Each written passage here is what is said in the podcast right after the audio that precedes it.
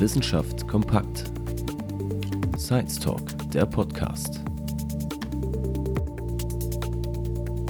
Der Science Talk ist ein Format des Verbundprojektes Transinno LSA an der Hochschule Magdeburg-Stendal. In unseren Gesprächen sprechen wir mit unseren Gästen über ihre kreativen Ideen und innovativen Projekte.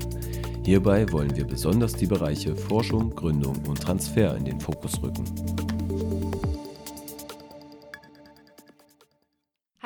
Herzlich willkommen zu einer neuen Folge unseres Podcasts des Science Talks. Wir sind Vera.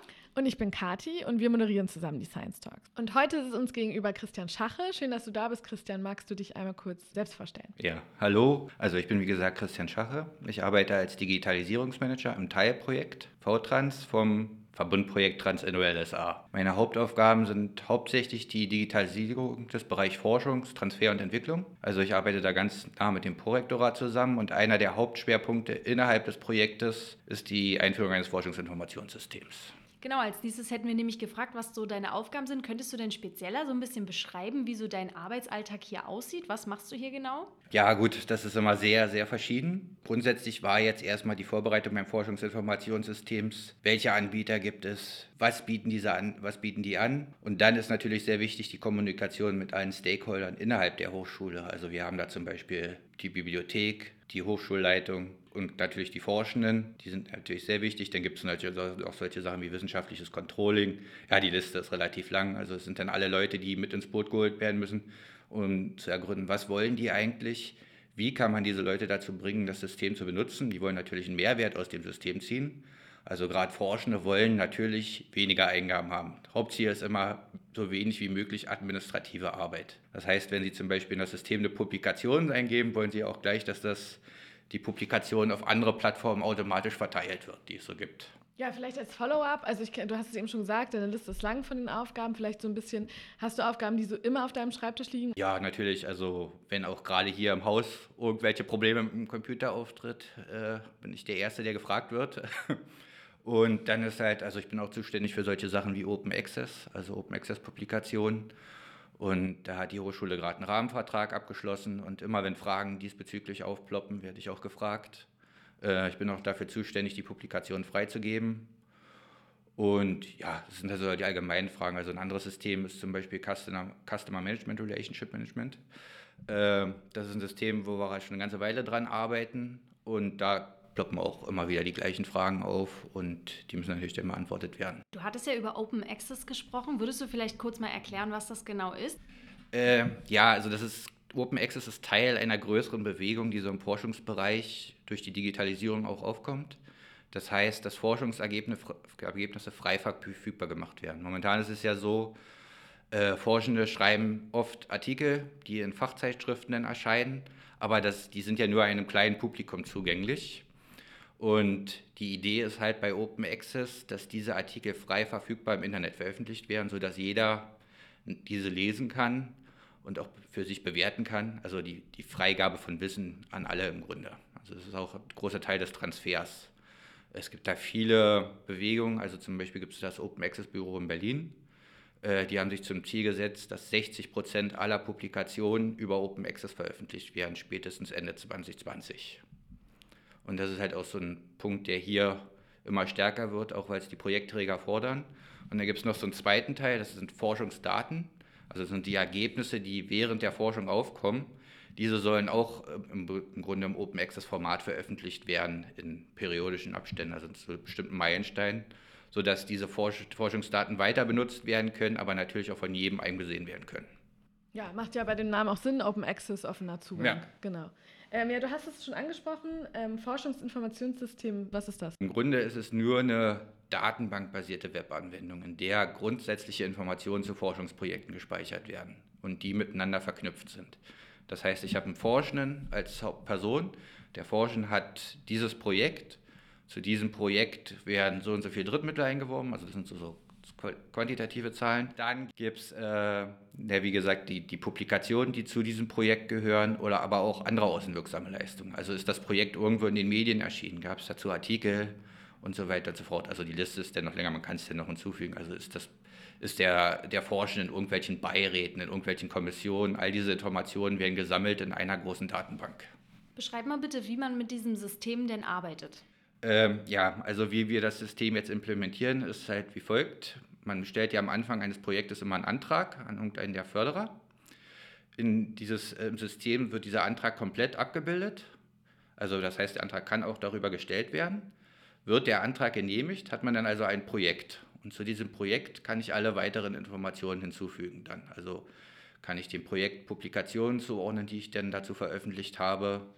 Ich kann sagen, welche wissenschaftlichen Mitarbeiter daran mitarbeiten, welche Inhalte sie machen und so weiter und so fort. Das ist die aus der Sicht des, des Forschenden. Wenn ich jetzt natürlich als Externer oder ich sage mal als Student, sage ich mal als Student will ich gucken, was macht mein Professor eigentlich, woran forscht er? Kann ich, diese Daten sind ja auch veröffentlicht, kann ich halt einfach suchen, ich kann auch nach Forschungsschwerpunkten gucken und kann sehen, aha, mein Professor forscht da und da, er hat das publiziert, er war dort in den Medien zu sehen, Eventuell ist dann auch gleich ein Link vielleicht zum YouTube-Video, wo man das Video sich angucken kann.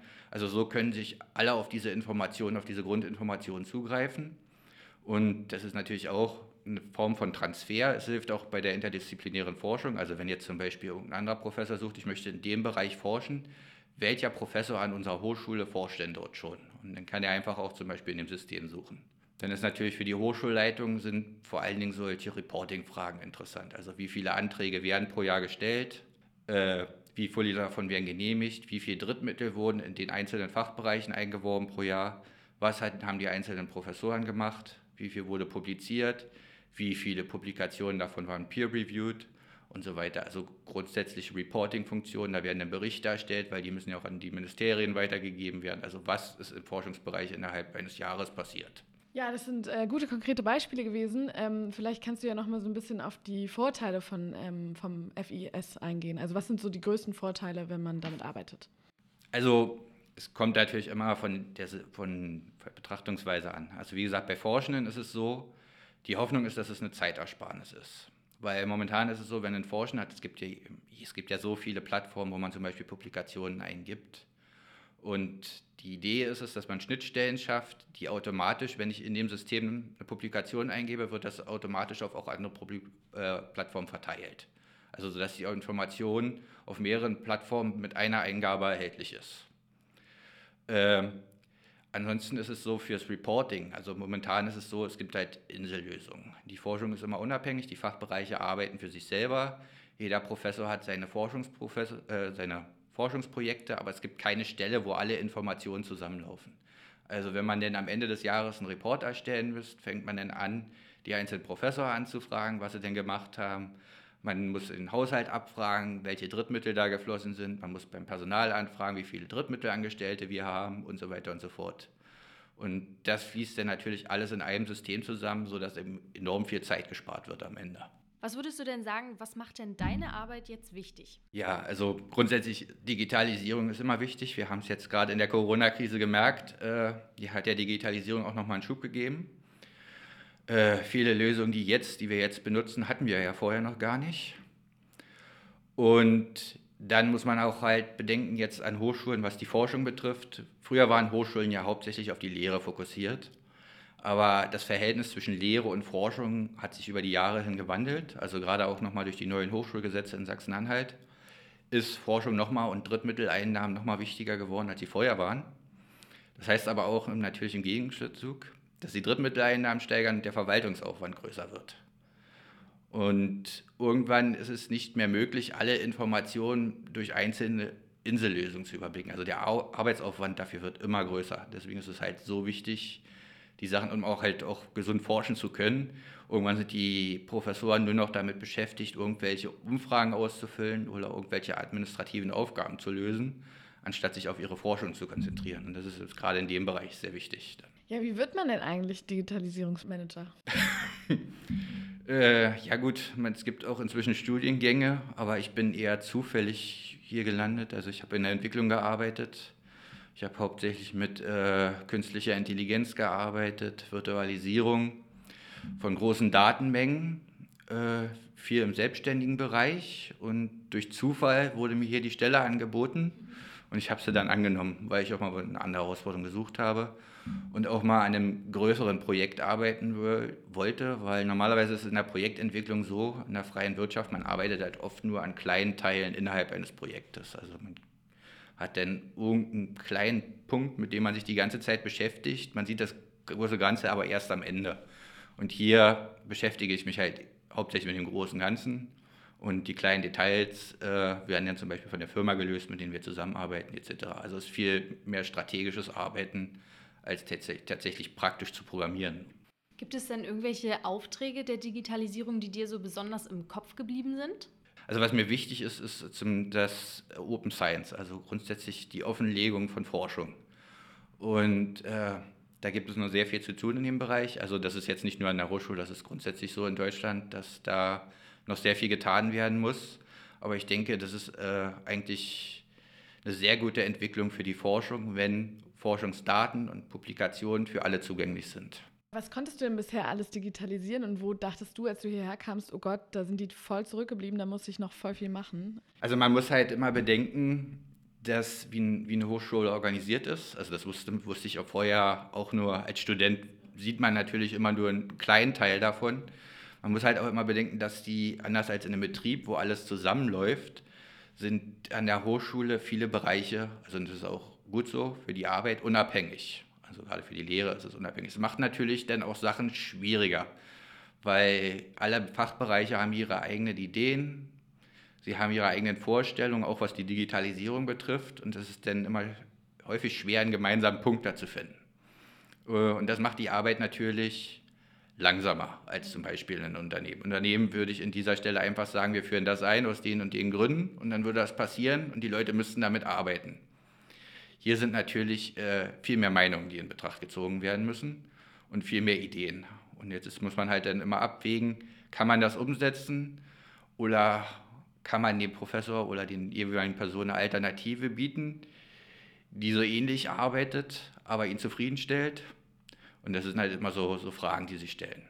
Also das ist die Arbeit zwar langsamer und es erfordert mehr Kommunikation, äh, aber wie gesagt, die, die, die Aufteilung der Fachbereiche hat natürlich auch ihren Sinn. Sonst ohne gerade die Forschung muss unabhängig sein. Die, die darf nicht von Geldern abhängig gemacht werden. Die Forschenden müssen sich ihre Projekte selber suchen und sie müssen auch selber sehen, wie sie ihre Studenten und wissenschaftlichen Mitarbeiter, wie sie die weiterbilden. Also das sind Aufgabenbereiche, die, wie gesagt, den Fach, bei den Fachbereichen liegen bleiben müssen. Was müsste denn deine, deiner Meinung nach noch ähm, digitalisiert werden in der Zukunft? Aufgrund des Systems halt, äh, gibt es zwar Digitalisierung, aber sind halt oft noch Insellösungen immer. Äh, es wäre schön, wenn man viele dieser Insellösungen zusammenführen könnte, sodass möglichst viele auf einer gemeinsamen Plattform arbeiten. Also selbst als Student merkt man es ja häufig, dass man in einem Fachbereich ganz andere Lösungen benutzt als in dem anderen wiederum, äh, was die Zusammenarbeit dann oft schwieriger macht. Und genauso ist es halt, halt wenn man hier arbeitet. Also das, da müsste man halt Lösungen finden, wie man vieles zusammenführen kann äh, und trotzdem alle Ansprechpartner glücklich stellt, so weit wie möglich. Super, dann vielen Dank. Das war es auch schon mit unseren Fragen. Ja, Danke. schön, dass du da warst, Christian. Danke für den Einblick. Der Science Talk ist eine Initiative des Verbundprojektes Transinno LSA, gefördert vom Bundesministerium für Bildung und Forschung aus der Richtlinie Innovative Hochschule.